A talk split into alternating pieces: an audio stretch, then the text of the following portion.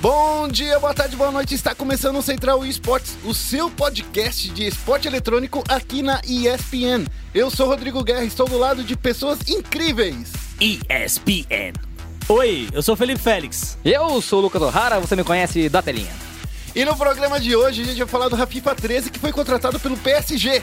E das melhores e piores brincadeiras do 1 de abril, que se você, assim como eu, não viu, vai ver agora. Na Brasil Premier League, três continuam invictos tanto no Clash Royale quanto no League of Legends, rapaziada. E Lucas O'Hara aqui conversou com a Sherry Guns e com o Zigueira. Vamos ouvir essa entrevista. E no momento clutch, a gente vai falar da derrota da SK Game na Pro League. Teve CBLOL também, né? Vai ter CBLOL, na verdade. Nesse final de semana a gente vai falar tudo sobre essa grande final logo após a vinheta. Vai ser um ataque piscina que parece digno de um overtime de uma final. E daí?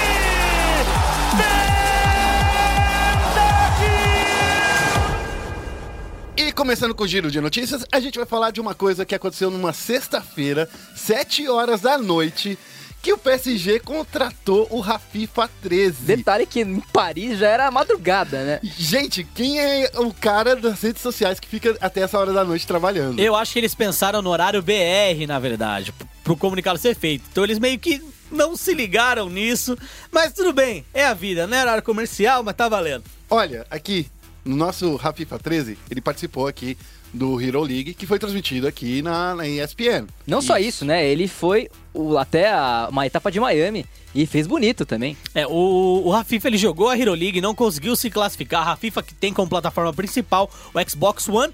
Aí ele se classificou pela Weekend League, certo? Então ele jogou uma outra etapa da Weekend League que classificava para a etapa de Miami, lá na Flórida. E ele acabou vencendo e ele vai representar o Brasil em Berlim, dia 20 de maio. E agora, não só o Brasil, como também as cores do Paris Saint-Germain, que ele vai estar com a camisetinha nova. É, assim como o Lucas, né? Olha só, ele é o primeiro cara do esporte eletrônico, do FIFA, claro, a ser contratado por um time estrangeiro, cara. Isso não é muito legal? Isso é animal. É, é muito louco. Entra pra história, né?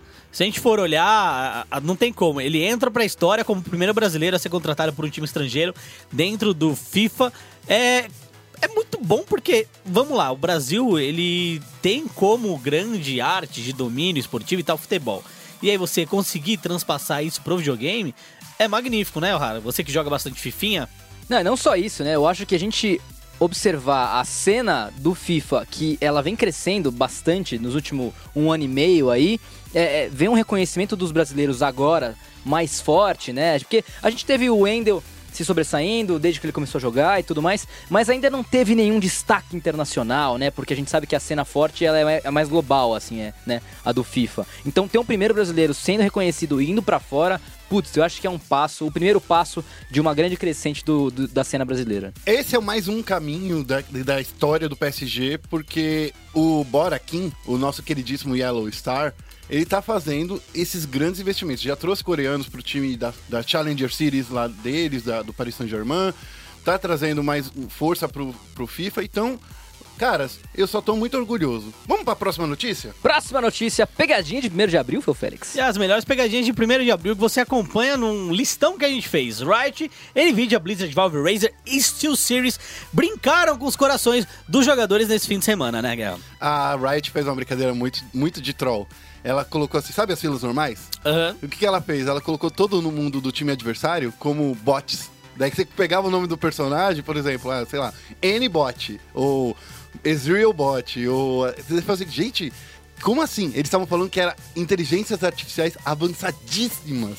Ou seja, estavam chamando o jogador da fila normal de bot. foi, foi engraçado, cara.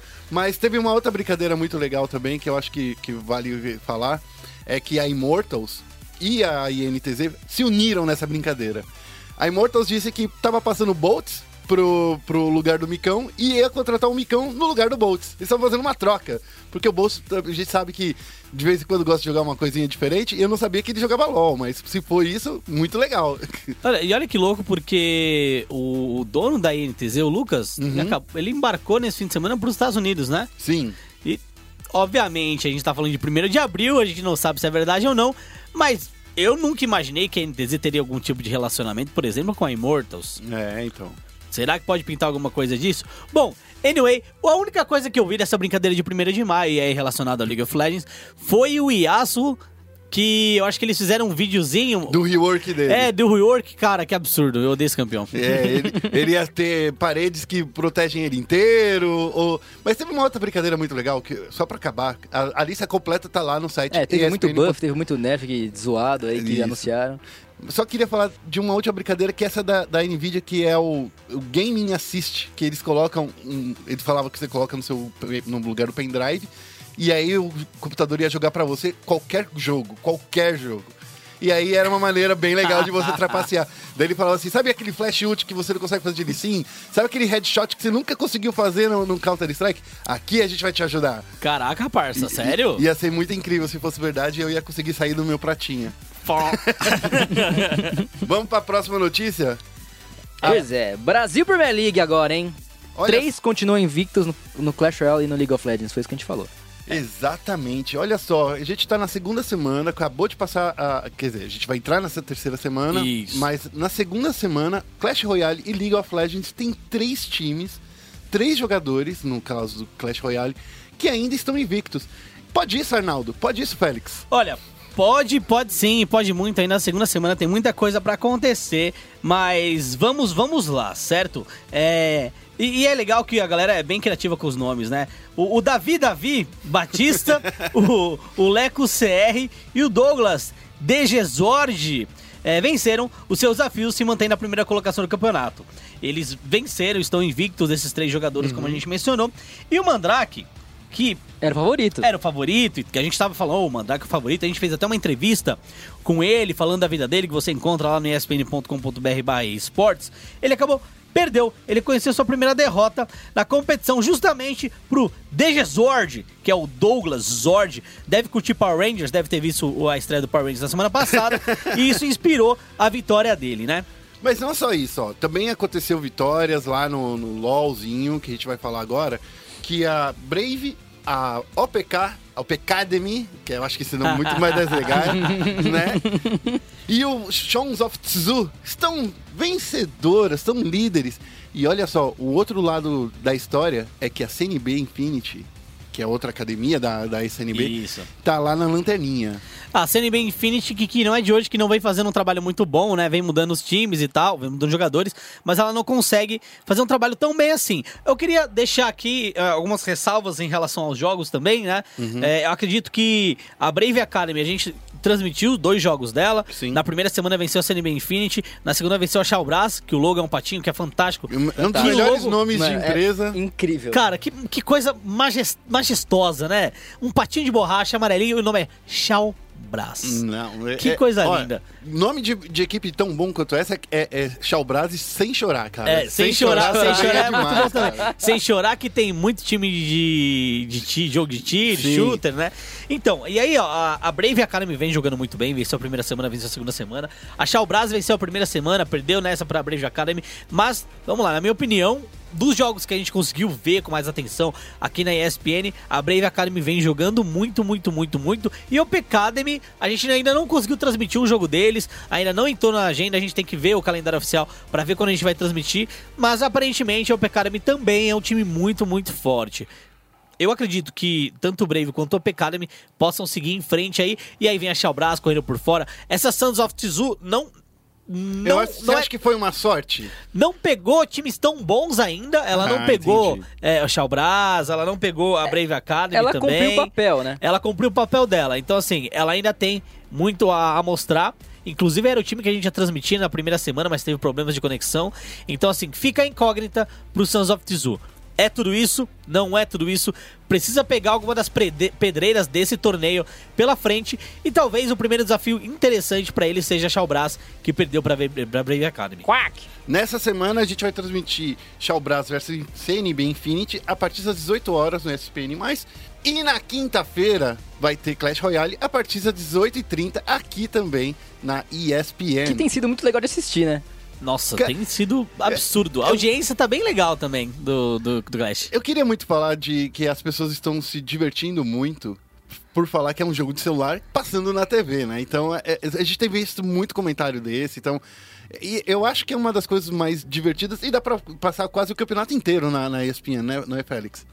Ó, a gente vai passar todo o torneio e, claro, como é bem curto os jogos, né? Duram 3 minutos, dependendo Sim. da prorrogação e tal, a gente consegue passar a rodada inteira de Clash. Então toda quinta-feira você consegue acompanhar toda a rodada de Clash, a não ser que exista algum problema de conexão dos jogadores, alguma coisa do tipo, né? Dos outros jogos de LoL, que passa na quarta, e CS, que é toda sexta-feira, a gente passa o primeiro jogo. Se der, a gente passa um pouquinho do outro, mas Clash Royale é o único que você consegue acompanhar na íntegra devido à à agilidade que, o- que o jogo impõe pro jogador, né? E esse foi o nosso giro de notícias. Agora a gente vai pro momento clutch. Okay, team, follow my command. E no momento clutch a gente vai começar falando sobre Brasil Pro League de Rainbow Six. É, a etapa latino-americana. Olha só, latino-americana que é só Brasil, né? Vamos combinar que não é de latino-americana, só tem Brasil. Só tem audiência. É, mas se eu não me engano, tem uma seletiva e Tem, tal tem. pra isso, mas, cara, vamos lá, né? Sabe o que eu achei legal? A transmissão é só BR. Então quem tá de fora tem que ver em português. E é latino-americano! Olha só, hein? Mas, mas vamos combinar, você acha que os nossos amigos, eles curtiriam assistir a, a Pro League de Rainbow Six? Eu, eu acredito que não. Eu acho que o Hara pode até falar com, com, com mais detalhes que ele acompanhou de perto e tal. Mas eu acredito que não, porque não tem nenhum time sul-americano. Exato. Se tivesse pelo menos alguém, um- alguém falando espanhol, algum representante É. da Argentina, do Chile, sei lá. Eu acho que o ideal seria fazer um classificatório regional. Uhum. E aí, para cada, cada. Regional não, nacional, para cada um dos países. Passam dois ou três. E aí eles se juntam para jogar. Só que a gente tem que entender também que o cenário de Rainbow Six. Ele é muito mais, muito mais forte no Brasil. Ele não é tão forte assim no- nos outros países. E hoje o Brasil é o país que tem infraestrutura para receber esse tipo de competição. Sairia muito caro trazer os times de fora, colocar eles aqui, porque o sistema que eles estão utilizando pela Ubisoft é um sistema bem parecido com o CBLOL, né, O'Hara? Sim. Ele- os times jogam presencialmente, todos ficam lá, certo? Exatamente, todos jogaram. Aliás, nesse fim de semana a rodada contou inclusive no, no domingo agora com Nox contra Kid Stars e depois Black Dragons contra BRK. E Félix, eu acho que a audiência pode ser que tenha tido alguns picos de audiência internacional por estar lá no site oficial da Pro League é, com todas as regiões e tal. Então, mas realmente, como é português, como é só brasileiro, dificilmente vai, vai ter. Olha, os jogos foram bem bons, viu? Bem legais. No primeiro jogo da, da Cade, eles começaram perdendo por 2 a 0 no primeiro mapa. A galera ficou meio tensa ali, já achando que a Nox vinha aí pra cima. Mas depois a Cade dominou, conseguiu sustentar com mais tranquilidade o resto do jogo. E já o jogo da Black Dragons foi o contrário. O primeiro mapa foi assim, um caminhão da Black Dragons pra cima da BRK. Foi bem sólido esse primeiro, primeiro mapa. E depois, meu amigo, no segundo A mapa. BRK veio BRK trator. veio gritando no estúdio, rolou um caos, momentos de tensão, empataram em 4 a 4 overtime. E aí empataram no overtime na partida decisiva. A Black Dragons levou a melhor e aí acabou vencendo aí a primeira partida da primeira rodada. E, e O'Hara, vou fazer minha culpa aqui, confesso que eu não acompanhei. Mas a minha pergunta é se esse essa rodada já foi jogada na Velvet Shell, que é aquela expansão que traz os operadores espanhóis, né? Que, que tem ali a telinha de vidro e tal. Chegou a ver? Acho Olha, que foi, né? eu acho que foi, especialmente porque tava meio tematizado o, o estúdio com vários, vários, vários, várias bandeiras, várias dos, dos países que, tão, que participam, né, das, das- dos operadores. Então eu acho que sim, se eu não me engano. Aliás, durante os jogos, alguns problemas com a Ibana, né, deu alguns bugs, deu uma atrasada um pouquinho em algum dos jogos. É, normal, né, o Rainbow Six a gente sabe que algumas às vezes dá esses problemas, então isso atrasou algum dos jogos. Mas acabou. Inclusive, eu tava comentando com o pessoal lá. Isso atrapalha um pouco os próprios jogadores, né? Tipo, você tá no meio do jogo, tem que parar. Às vezes, teve uma partida que a BK acabou fazendo o primeiro, primeiro pique. E aí teve que recomeçar porque tinha começado a dar o bug na Ibana de novo. Então eles voltaram pro 0 a 0 sabe? Então, coisas que complicam um pouco o torneio em si e os jogos em si. Mas tirando isso, os jogos foram bem legais e bem disputados. Vamos falar um pouquinho que você conversou com a Cherry Guns? Cara, bati dois papos bem legais, um com a Cherry e outro com o Zig. E falamos não só sobre o torneio, né? Falamos, aliás, mais sobre, sobre a Cherry, né? O cenário e os desafios que ela tá tendo agora como manager. E um pouco sobre as meninas no Rainbow Six e no cenário de esportes. E depois bati um papo com o Zig, falando como é que ele encara essa crescente do Rainbow Six e como é que fazer pra essa crescente entrar também pro cenário competitivo. Então, vamos ouvir primeiro a entrevista da Cherry Guns agora. Muito bem, fãs de esporte, bom dia, vocês ligados aí no Central Esporte ESPN. Bom dia, Guerra, bom dia, Félix. Estou aqui com a Cherry, direto aqui da Pro League. Cherry, boa Olá, tarde. Olá, tudo bom? Vou fazer uma perguntinha rápida pra você. São uma série de perguntas que o pessoal da redação da ESPN separou pra te fazer. E a primeira delas é o seguinte: Bom, a gente sabe que você agora assumiu a responsabilidade de manager e tal. É, como é que foi essa decisão e como é que tem sido essa experiência pra você? É, acredito que eu nunca assumi, né? Eu sempre fui. Então, eu sempre fiz todas as nossas lineups, é, é algo extraordinário. Ainda mais sendo uma das poucas mulheres no cenário, ainda mais no sentido de dona de organização. Acho que não tem nenhuma mulher dona de organização. Então, tá sendo uma experiência muito boa e muito produtiva pra mim, porque eu tô aprendendo, tô criando um know-how absurdo. Eu tô conversando, tô criando amizades também, então tá sendo muito gostoso. E ao mesmo tempo é muito difícil conciliar com o treino, conciliar com o lado jogadora profissional. Mas sendo dona da BD, manager, é algo extraordinário. Não trocaria meu emprego por nada. Aliás, a segunda pergunta é exatamente sobre isso, né? Como é que você tem equilibrado esse papel de manager com de jogadora e se você acha que você vai voltar ao cenário competitivo em breve, assim, porque a gente sabe que você teve que tirar o pé, né? Então, é algo que as pessoas acabam meio que me vendo só como jogadora profissional e esquecem o lado que eu sou, eu tenho que tomar conta de mais de 60 jogadores.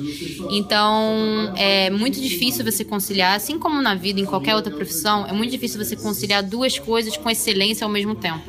A não ser que você tenha muito tempo. Então, acho que a gente tem que dormir também por dia. E eu não estava conseguindo conciliar muita coisa. Não é que tenha caído meu rendimento, jamais. Eu só tive que. Eu falei pros jogadores, ó, não tá indo muito bem, os jogadores concordaram e o Zigueira entrou no meu lugar. E acho que na temporada passada eu até poderia ter substituído, daria até melhor pro meu time.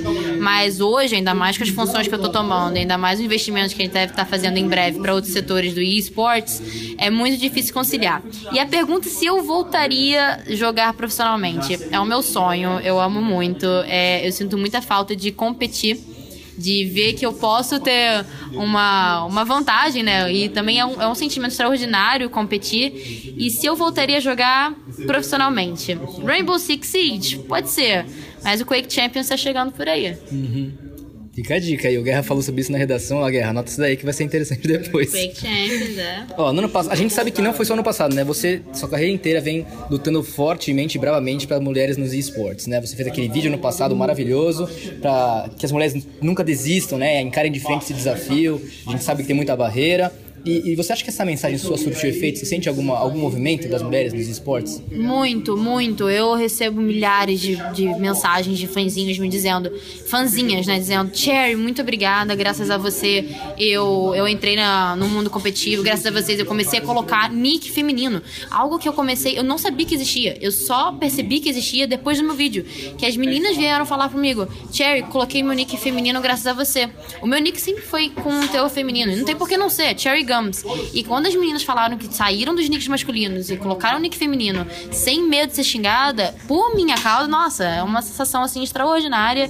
E sinto sim, sinto que eu tô sendo uma referência para muitas meninas, inclusive para muitos meninos também, porque não é só pelo fato da igualdade, não é só pelo fato de ser mulher, mas e sim por dar voz àqueles que nunca tiveram, dar voz aos gamers também, porque é um mundo que ainda tá crescendo, é um mundo que, vamos falar, não tá com tanta fama quanto um jogador de futebol, quem sabe um dia a gente pode chegar nessa fama, então eu tô mostrando, tô dando voz àqueles que não têm, ainda mais as minorias dentro dos jogos. Então é sensacional. Eu agradeço muito todo o apoio que eu já tive nessa minha caminhada inteira. E você, como manager, você pretende ir atrás de menina pra BD, seja no Rainbow Six ou qualquer outra modalidade? E, e meninas interessadas podem correr atrás da BD e mandar uma mensagem pra você? Com certeza, com certeza. Sim, claro. Eu acho até um pouco de hipocrisia da minha parte eu não ter uma menina representando nenhum dos meus times, né? Mas não é por hipocrisia, que realmente muitas das nossas lineups vieram fechadas pra gente com uma proposta aí, Cherry, topa? Ah, eu, pô, topo.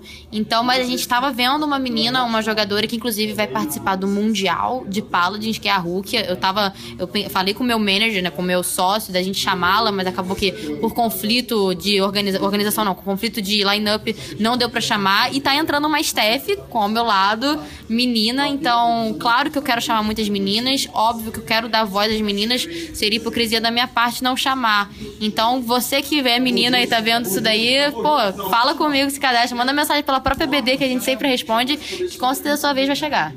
Agora, sobre o competitivo de Rainbow Six, você acha que ele tá crescendo a ponto de um dia chegar num nível de audiência e de tamanho da Counter-Strike e League of Legends? É, acredito que, assim, vamos falar sobre o competitivo de Rainbow Six. O, competitivo, o Rainbow Six em si foi lançado em 2016. Na verdade, foi lançado em 2015 no final. Início de 2016 que foi seu boom, né? E veio crescendo cada vez mais. Não posso falar que poderia ser do tamanho de League of Legends, porque nós temos um, um lado positivo pro League of Legends que é muito importante. É um free to play. Você entra e joga, ainda mais em um computador qualquer. Você não precisa ter uma máquina muito boa pra jogar. E ainda mais jogar profissionalmente. Então, eu acho que esse ponto aditivo, né, do, do League of Legends, de- ser um free to play, vão ter muitos mais players no League of Legends do que no Rainbow Six. Mas a publisher, a Ubisoft, está com, eu sempre elogio, sempre vou elogiar, tá fazendo um trabalho extraordinário, ainda mais no cenário brasileiro, que você não vê uma publisher sem ser de League of Legends, sem ser a Riot, fazendo um investimento extraordinário de uma arena presencial, com todos os jogos presenciais, com comida, com bebida, com tudo, tudo direitinho. Então, a publisher tá fazendo um investimento muito bom. E é claro que você só aumenta o cenário com investimento. Ainda mais números. As marcas vão querer, não, é, não jogadores, sim números. E nós estamos mostrando números. Então, acredito que daqui um, um ano, ou ainda mais esse ano mesmo, o Rainbow Six vai bombar. Mas eu acredito que não iria passar o League of Legends, porque é muito difícil passar o League of Legends. Mas quem sabe o Counter-Strike. E você acha que então, para um cenário competitivo ser forte e crescer, existe a necessidade da desenvolvedora estar envolvida, no caso da Ubisoft? Isso vale para qualquer jogo. Sem dúvida alguma, eu acho que existem duas diretrizes para dar certo. Primeiro de tudo é uma boa staff por detrás dos jogadores, porque os jogadores eles não crescem sozinhos. E o segundo, que eu acredito seja o mais importante, é a publisher investir e a publisher falar, eu quero. Porque nós temos vários jogos extraordinários, grandes, Overwatch, por exemplo, que no Brasil o competitivo é podre, não tem investimento algum da, da Blizzard, e a gente tá falando da Blizzard, a Blizzard é enorme. A Ubisoft atualmente é a maior publisher do mundo e ela tá investindo pesadíssimo no competitivo brasileiro e fora no jogo. Então eu acho que um dos pontos cruciais para um competitivo dar certo é o investimento da publisher. Bom, para encerrar aqui, para você, e-sport é esporte e por quê?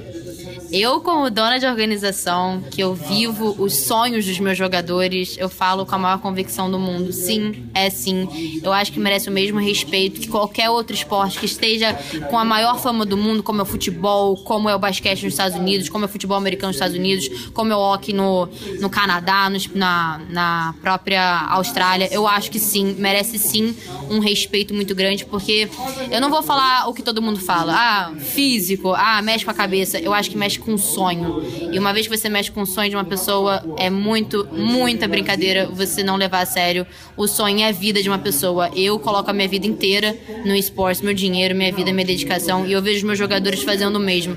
Então, se você tira a oportunidade dessa pessoa, é algo muito triste. Tá aí, rapazes. Cherry Guns deixando a palavrinha dela aqui pra gente. Um bom dia pra vocês, bom resto de programa. Valeu! E depois desse bate-papo incrível com a Cherry Guns, a gente vai ver agora o Lucas conversando com o Zigueira. Foi gostoso conversar com o Zigueira? É da hora, ele é muito gente boa, ele é muito engraçado, né? Ele tá com, a- ele tá com o mascote dele, a o cavalinho. Massacote. Você parece que não viu Chaves, cara. É Ah, mas como é que é? massacote. Massacote. E como é que eu disse?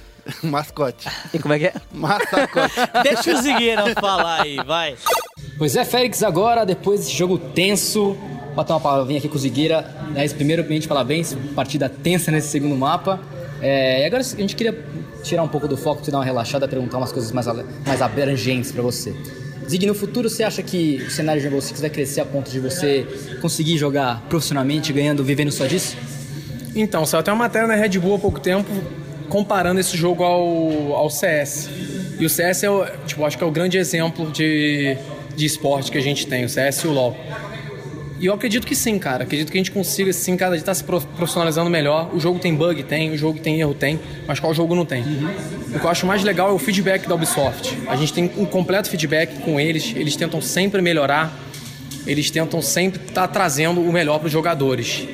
e focar no esporte, que poucos jogos hoje fa- poucos jogos de hoje em dia fazem. E na sua visão como, como streamer, assim, né? Você vê aí a cena crescendo, a galera consumindo bastante Rainbow Six. É, o que você acha que para fazer essa audiência ser revertida pro competitivo para que ele cresça junto com essa audiência do stream?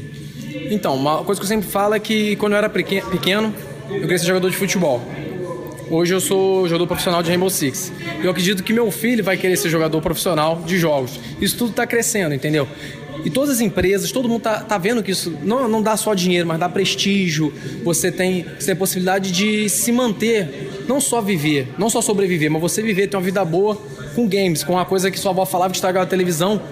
Hoje é uma coisa que tem gente que está vivendo com isso, entendeu? Então, a ca- a cada passo que a gente dá profissionalizando mais o cenário, atrai mais gente curiosos e gente que quer também ser jogador profissional. Várias, várias vezes nas, minhas lives, você, pô, Zig, quer ser jogador profissional, como é que eu faço? Eu dou as dicas, procuro um clã menor.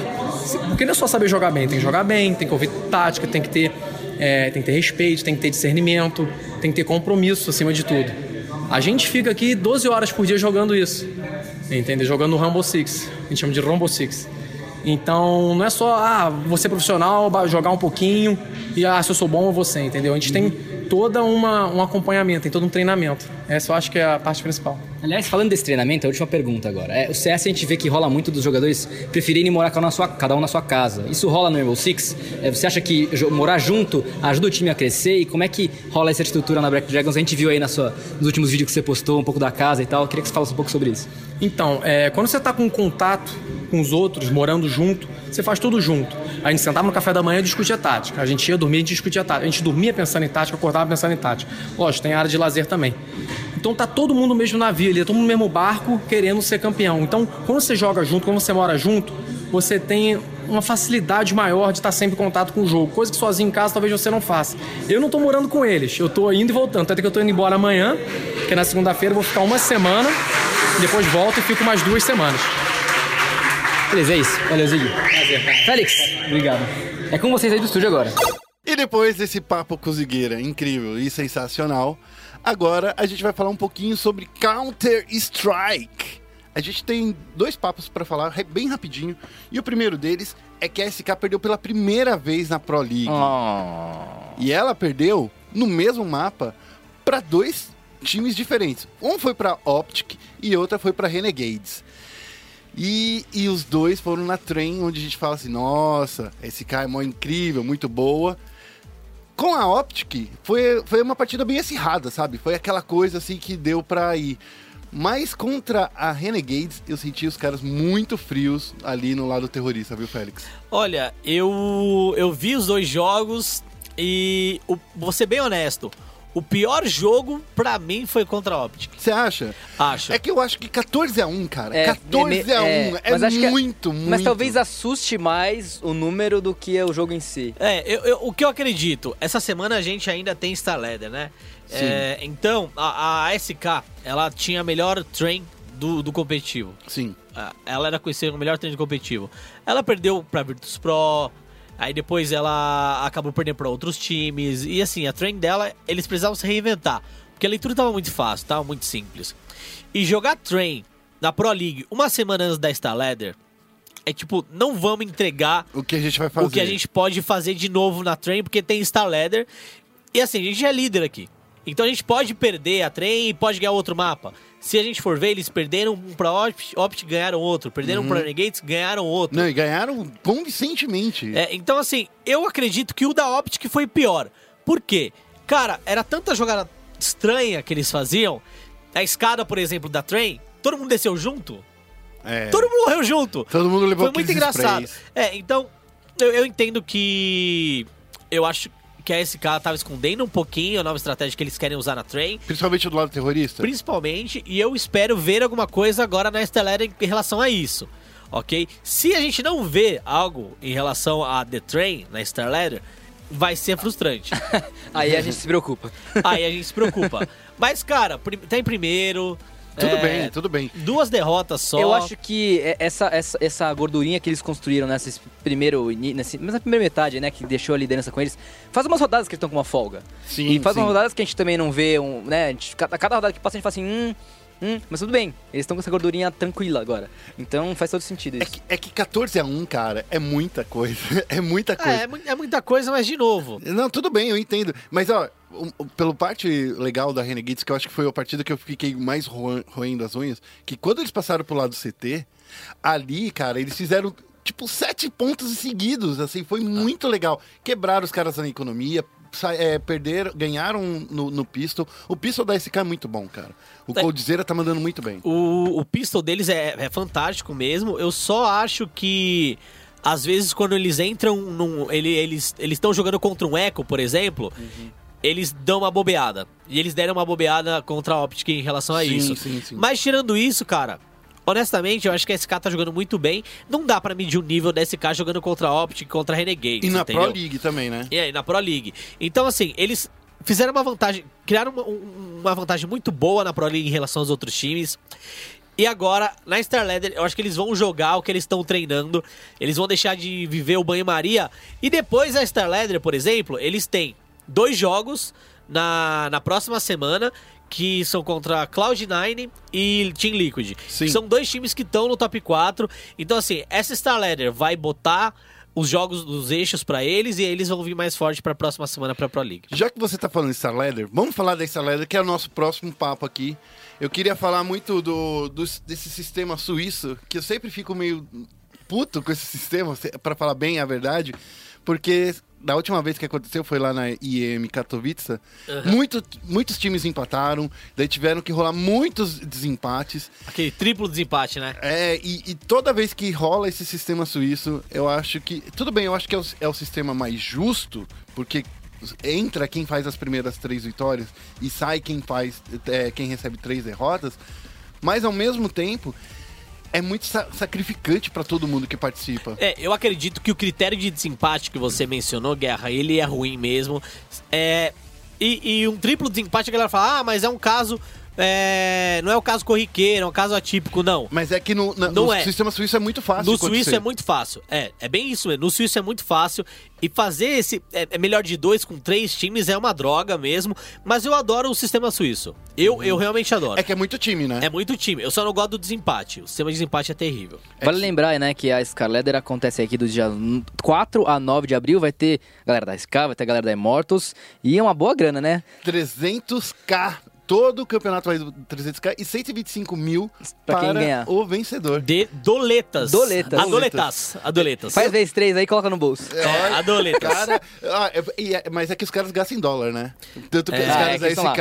É, e aí, por exemplo, não tô, não tô metendo pau no Fallen, né?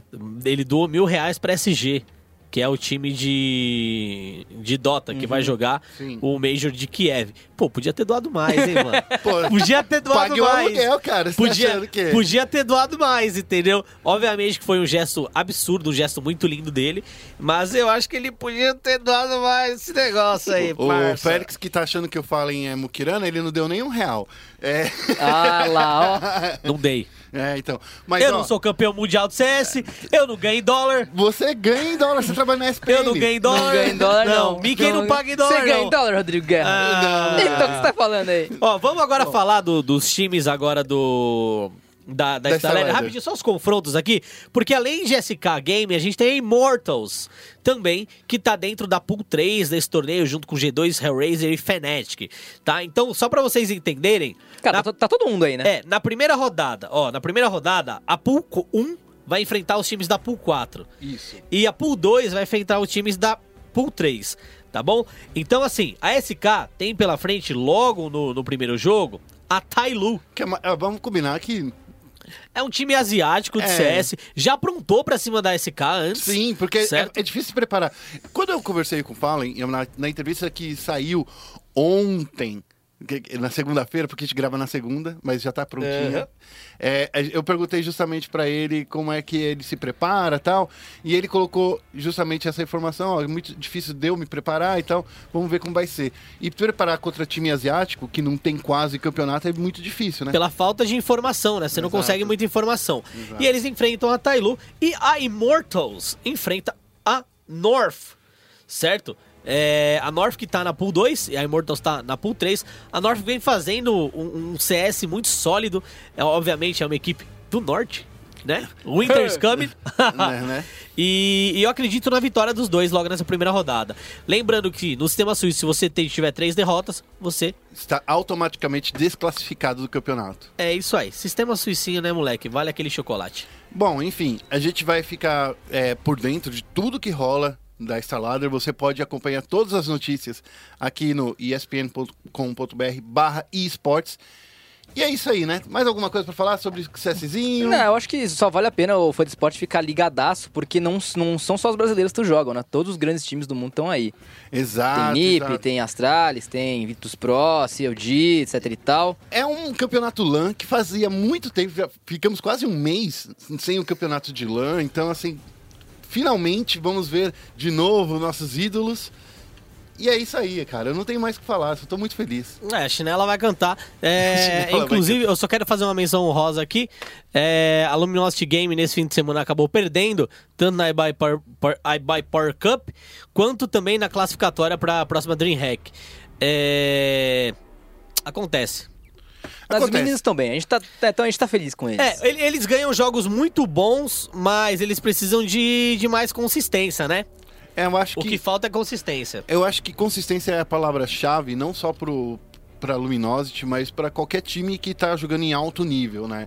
E quando a gente fala assim da, da Luminosity não está tão presente, mas eu acho que eles estão adquirindo experiência ainda, Que sabe? é, eu acho que justamente por a gente saber que eles são uma equipe jovem, a consistência é justamente o que falta para equipes jovens, geralmente. Sim, então eu acho que a gente pode esperar um pouquinho, que eu acho que talvez o segundo semestre eles melhorem, entendeu? Vamos torcer pra isso. É, Eles estão bem na Pro League, não estão tão ruim assim, estão indo bem, É, então. mas falta não- essa consistência aí, não, né? Não tá nada ruim, eles estão lá no meio da tabela e se eles ganharem os próximos jogos podem ir até pra semis, então vamos torcer. Então agora a gente vai pro Focal Nexus. Bem-vindo a Summer's Rift. E no Foco Nexus, a gente vai falar sobre a grande final do CBLOL. Esse vai ser um Foco Nexus que, na verdade, é só um rematch. Que a gente vai falar só da próxima partida. E eu queria muito conversar com vocês dois, que acompanharam esse campeonato de perto, olharam todas as partidas, e fazer uma primeira pergunta. Estão na final os dois melhores times do Brasil? Hum, estão, estão, estão, estão, estão. É, Você está você tá repetindo muito para você se... se... Pra eu ter certeza, é, estão. Pra você estão. se. é, estou me convencendo do que eu estou falando, é isso? Estão sim, os dois melhores times do Brasil estão na final. Ahn, por mérito próprio, Uhum. é importante a gente ressaltar isso. Eu acho que vale ressaltar também o que a gente tava falando sobre os meninos da Luminosity, por consistência. É, consistência nem tanto, porque eu, eu falo no caso da Cade, por exemplo. A Cade, ela começou muito Mal. muito mal e ela teve uma melhora. Então, se ela tivesse consistentemente mal, ela não estaria aqui. É, não, mas ela- depois, ela melhorou. depois que embalou, ficou. Sim, é, É, que a, a questão da Cade, pelo menos na minha opinião, é, é que os primeiros desafios dela eram desafios em que ela não estava preparada como time para enfrentar. Se ela gente- enfrentou pe- pedreiras logo de cara. É, né? logo de cara. Se a gente olhar a tabela, tanto a Cade quanto a INTZ pegaram pedreiras logo de cara, entendeu? O primeiro jogo da Cade foi contra a PEN. A, a NTZ, logo na segunda semana, já pegou a Red Canids. Então, assim, a, a primeira semana dos dois times foi muito complicada. E eu acho que o peso também dos casters, da comunidade, falando que a Cage é um Dream Team, e a gente já viu que o Revolta falou: não, não é um Dream Team. E se a gente for olhar, os dois únicos jogadores foram campeões de alguma coisa como jogadores lá no time da Cage foram Yang e Revolta. O Takeshi nunca ganhou nada, assim, de CBLOL, né? Ganhou um desafio internacional pela, pela CNB.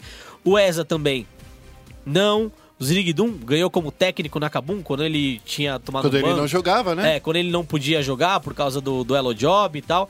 Então, assim, acho que a galera precisa se segurar um pouco em relação às histórias que eles vão contando, porque às vezes isso acaba é, sobrecarregando muito um time, porque a comunidade pesa em relação àquilo que está sendo falado na transmissão. Essa imprensa marrom. E aí complica um pouco, porque conversando com os meninos, a Cade falou, pô, a gente tá sob muita pressão, muita pressão, muita pressão, mas não pressão do time em si, entendeu? É muita pressão exterior. E aí você acaba absorvendo isso e obviamente você precisa de, de um terapeuta, alguma coisa do tipo, porque a gente não pode esquecer que são jovens. Sim, sim. Eu acho que. Eu acho que sim, são os dois melhores times, na minha opinião. É, tanto a Red Canids quanto a Cade Stars, que eu não sei, eles não se decidem se eles se chamam de Stars ou de Team, eu tô ficando maluco. Cada lugar, cada hora eles falam uma coisa. Mas falando da Cade Stars, é, eu acho que como eles começaram fracos, assim, perdendo, que tinha aquele lance do entrosamento que a gente sempre fala, que ah, o entrosamento é difícil. Pra eles demorou muito mais, por exemplo, pra acontecer do que com a Sim. Red. A Red, eu acho que, na minha opinião, é o time que teve mais consistência, assim. Deu dois tropeços. E, assim, foi um meio tropeço de, em uma e outra um tropeço de verdade, que foi justamente contra a Cade. Mas eu duvido que isso vai acontecer de novo, sabia? É, e foi um tropeço numa situação muito confortável, né? Eles já estavam em primeiro, o risco era cair pra segundo, então eu não sei se eles realmente tropeçaram a ponto de falar, ó, a gente tropeçou e caiu de nível, porque na semifinal a gente viu o que aconteceu. É, né? É. Acho que foi rela- relaxou. Não é tropeçou, relaxou. Quando você tem aquela calma, quando você, você cara, eu tô tantos pontos à frente, tantos pontos à frente, então assim. E eles foram, tiveram um carnaval é, legal também, tiveram quatro dias de folga no carnaval. Olha só, enquanto todos os outros times estavam treinando, eles puderam descansar, visitar parentes. Daí teve problema que ficaram sem luz na casa, porque caiu uma árvore numa chuva muito forte. Então, infelizmente, eles tiveram que ficar um tempo, ainda estão até com problemas de conexão de internet, por- desde que caiu essa árvore lá na rua deles. Então, eu acho assim, a, a, a Red passou por esse momento ruim, precisou le- levar essa chacoalhada pra falar assim, cara, se vocês não jogarem sério, vocês vão perder. E justamente contra a Cade. Então é até legal você perder pra Cade pra você ver como os caras vieram com sangue nos olhos, não esconderam nada porque eles precisavam fazer aquilo. E é mais fácil deles lerem agora numa final, né? E, e comentando só do- da formação desses times, né? Antes da gente ir pra final, ó, logo de vez. Se a gente pegar como a Red e como a Cade foram montadas, se a Cade primeiro, se tem Young e Revolta, os dois estão acostumados a ser protagonistas, certo? E aí tem Takeshi e Eza, que também estão acostumados a ser protagonistas. Então é muita gente querendo puxar a sardinha pra si. Já na Red Canids, por exemplo, é um time de rejeitados. A gente tem BRTT que ficou no banco no fim do ano passado, Robô e Napon, que nunca se deram muito bem em um time a ponto de vencer alguma coisa e a ponto de serem enaltecidos pelas habilidades deles. Foram dispensados da Cage, inclusive. E justamente pra contratação do Revolta e do, do, do Young. Isso. E aí você tem o Dild também, que foi o primeiro estrangeiro campeão de um CBLOL, dispensado logo no ano seguinte. Ficou um tempo sem jogar até a Red Canids contratar. O único que não é enjeitado ali é o Tokers, porque ele saiu porque quis, né? É, e aí a grande questão: todos se juntaram ao redor do Tokers. Inclusive o Yoda, que sempre falaram: ah, o Yoda não consegue jogar, não consegue jogar. O Yoda conseguiu chegar numas quartas de final em 2015, certo? No segundo split. Depois de 2015, a CNB quase foi rebaixada, a Red Canids quase foi rebaixada em 2016 também. E aí, agora, pela primeira vez, ele chega numa semifinal e todo mundo se juntou ao redor do Tokers. Então todo mundo bebeu da fonte do Tokers. Então é mais fácil você jogar quando tem um ponto de vista só, que é o do Tokers no caso, e agora não é mais só o do Tokers, como a gente pode ver, do que como uma cage, onde todo mundo quer jogar do seu ponto de vista. Todo mundo quer jogar o jogo que eles conhecem, que eles entendem. Então a Red, ela veio num caminho de vamos absorver do Tokers, vamos jogar em torno dele, Não, e e agora... não pode tirar também o mérito do Givos também. Ah, com certeza, mas eu acho que é difícil. Eu acho que tem muito mais mérito do Tokers do que do Givos. Eu acho que tem um mérito individual do Givos. Sim. A- a- Aquele que a, gente- a galera chama de micro, né? O micro ele ajudou bastante. Mas no macro, acho que foi muito mais o Tokers. Então eles vieram se amontoando ao redor do Tokers. E agora nem precisam dele pra jogar. A gente viu como o Yoda jogou. E a Cade veio, olha. qual- como a gente vai jogar? Quando a gente vai se encontrar? E eles acabaram se encontrando. Então acho que os dois times estão maduros o suficientes pra chegar nessa final, independente de quem vencer, vai representar muito bem a gente é, no Rio de Janeiro, primeiro em São Paulo e depois no Rio de Janeiro, no MSI. Ô, Lucas, você acompanhou esse CBLOL todo, todo quietinho. Só, é a primeira vez que você vem aqui no, no Central Esportes pra falar. Pra falar de LOL! Você acha, você acha que dá pra gente falar que, é, um time que, dá, que vai vencer? Você acha que dá pra falar assim, hum, esse aqui tem mais cara de vencedor do que o outro? Não, Você não consigo, não não consigo, eu não consigo. É que eu, eu tava nessa dificuldade, sabia? De falar assim, quem será que ganha? Porque, olha só, de um lado tem a Cade, que tem o Joko, que tem o, o Abaxial agora, que tem o Lorenzo. O Lorenzo eu gosto muito mais como analista do que como técnico. Ah, eu também. Então, mas tem o Lorenzo, daí tem é, o top laner, o Yang, que foi um grande top laner, o Revolta, que foi um grande caçador no ano passado, o Takeshi, que foi um mid laner mais ou menos. É. que nesse campeonato, pelo menos, ele trouxe eco, coisa que a gente falava muito do Tinoz de ser o melhor mid laner do Brasil, que não mostrou nenhuma vez no torneio. Mas eu acho que o Takeshi ele vem melhorando, ele vem se provando. E o Eza também, né? O Takeshi e o Eza, bem melhorando. É, é que o Eza, a habilidade individual dele, ninguém discordava. A gente sabia que ele, é habilidade, que ele tem habilidade, que individualmente ele é muito forte. Mas o Takeshi a gente tinha um pouco de dúvida. É, o Takeshi tinha dúvida, mas ele se mo- mostrou um cara versátil, sabe jogar com campeão de controle, sabe jogar com assassino, sabe jogar com, com mago padrão, né? Então, assim. E o Ziriguidon, que até pouco tempo atrás falou assim, cara, esse cara aí não merece estar num time estrelado, não. E tá se mostrando um bom suporte, né, também. Então. E olhando do outro lado, a Red Canids, todo mundo enjeitadinho, mas eu sempre gostei do estilo do Napon, que me- a gente chamava de mini revolta, né, Félix? É, é, sei lá, eu, eu tô olhando esses dois times muito próximos em habilidade, sabe? É, Eu achei muito equilibrado, né? Eu acho um embate muito igual a nível de, de, de, de você ver a campanha que os dois fizeram e se enca- foram que foram se encaixando assim. Então você não tem ninguém que se distou num- de uma forma geral. É, Até o Yoda, a gente fica pensando assim, vamos ver em confronto direto. Eu acho que robô, ele pode ser um pouquinho, um nível um pouquinho abaixo do Yang, mas e o, o Napon, que a gente falou agora, né, acabou de brincar, é um mini revolta. É, um- talvez o, o- o aluno pode ensinar alguma coisa pro professor, né? Que- Porque ele se inspirou muito no Revolta durante no passado dele.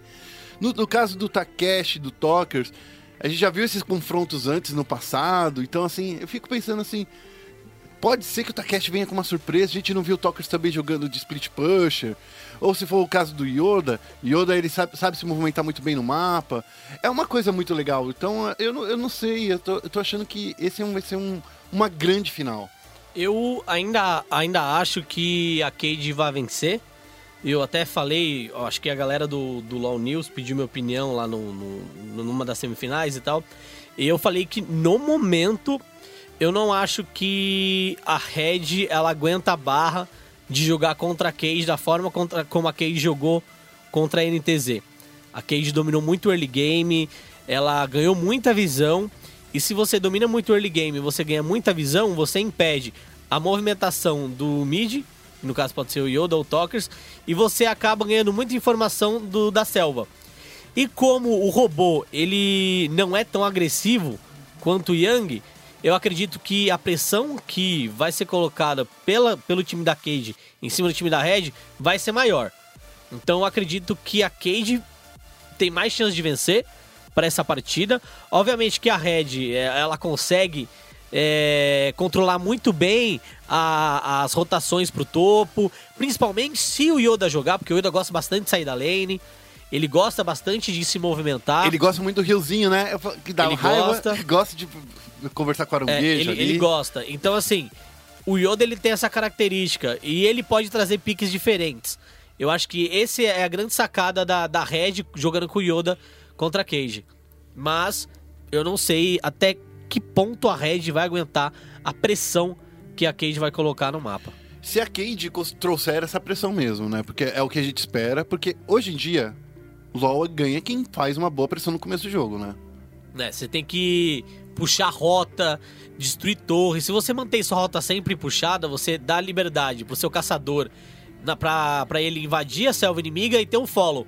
Então, se você puxa o top e puxa o mid, por exemplo, você joga o seu adversário contra a torre e aí você consegue roubar os campos com a ajuda do seu top lane e do seu mid laner também. Enquanto isso, o bot ele fica naquelas micro trocas, né? Aquelas, aquelas pequenos embates. Na- na- no confronto BRTT e, e Jude contra Exezirigdon, quem você acha que vence? BRTT e Guild é uma bot melhor. Sim. Mas eles não vão jogar focado nisso. E na última partida da Cade, por exemplo, o Zirigdum saiu muito do bot e deixou o Ezra sozinho.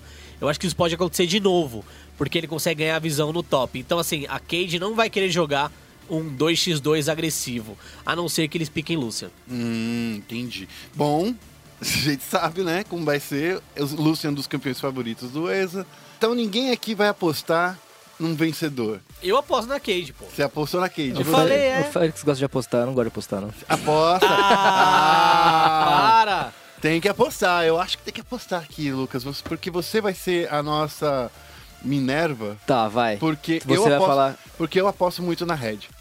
Eu aposto na Red porque eu acho que a Red, quando eles querem jogar, eles jogam bem.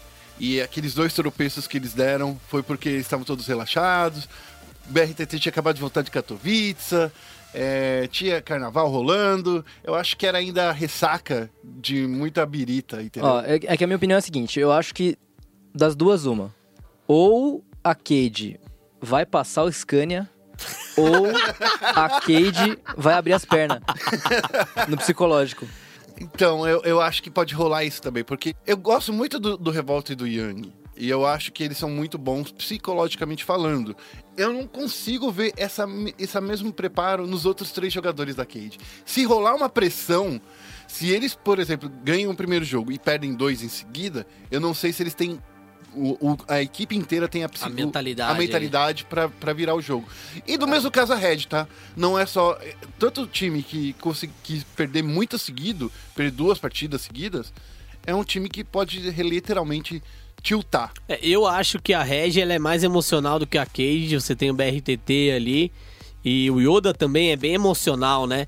O Yoda, por mais que a gente ah, o Yoda é um cara centrado e tal, mas ele é bem, ele é bem emotivo lá nas partidas. Então, eu acredito que eu concordo, vai descarrilhar, se descarrilhar, dá isso mesmo. Mas a Cade, na minha opinião, tem mais chance de vencer. Por mais que eu gostaria que a Red vencesse pela história. É o que eu venho bater na tecla. Time a Red rejeitado. é, um time de rejeitados. Pra essa final, eles são o underdog, Uhum. certo? A Cade não. É, mas Todo mundo é macaco velho, já passou por algumas finais ali. já passaram, mas é uma situação diferente. Uma situação. é, tanto da Cage quanto da Red são situações diferentes. A Cage, é- ela precisa ganhar, ela quer ganhar. A gente tá vendo os últimos escândalos, devendo 200 mil pras streamers. E isso que a gente ainda tem mais coisa pra investigar, a gente precisa ir atrás e tal. É, e então, assim, a Red tá sob muita pressão. E a Cage também tá sob muita pressão. A Cage, não só financeiramente, quanto dos jogadores. E a Red, é, ela quer se provar. E a gente sabe que eles vêm gastando uma grana da hora, Animal. com uniforme novo. É, uma grana também com a psicóloga, que é a psicóloga do Kobe agora também. E tem uma notícia que saiu nessa terça-feira, no dia que saiu esse podcast, que eu entrevistei o Corradini. E, é uma- e a notícia é que a, a Red Canids, independente do resultado, vai fazer um bootcamp. Ele só não falou aonde. Fiquei com raiva disso. Ó, tá vendo, parça? Então, assim, os dois Aguarde precisam cenas. ganhar. Eu acho que a Cade vai ganhar, mas pela história, pela história que eu quero ver vencendo, seria a Red. Mas a Cade ganha. Bom, eu acho que é isso. Todo mundo aqui apostando em alguma coisa. É, eu acho que eu vou encerrar esse programa com, esse, com essa vontadezinha de querer jogar um pouquinho mais de LoL pra ficar aguardando por essa grande final. O que que vocês acham, gente? Vamos jogar um LoLzinho? Ah, o Félix tem que fazer a mala, né? Ah, é verdade, né? Alguém vai pra Recife. Vai e- jogar o Aran. É, alguém vai pra Recife. Eu sou pro player de aranha, já falei. Ele dá risada quando eu falo isso. Vamos nos despedir dessa galera aqui que. Falando as nossas redes sociais. Felipe Félix. Olha, no Twitter, arroba ESPN Esportes BR e no Facebook, ESPN Esportes BR também. Suas redes sociais também, Félix. É, eu fico lá no Twitter, arroba Feofélix. É Twitter da gente, Twitter da galera, Twitter dos meninos doidos. Ô, Lucas O'Hara, onde é que as pessoas leem as melhores notícias do mundo do esporte? Ah, no www.espn.com.br barra esports. E como é as pessoas que falam com você no Twitter? No Twitter e no Instagram, arroba Lucas O'Hara, tudo junto. Eu sou Rodrigo Guerra, o arroba Guerra no Twitter. E não se esqueça, é esporte, é esporte. E se é esporte... Tá na ESPN! É isso aí, tchau, tchau.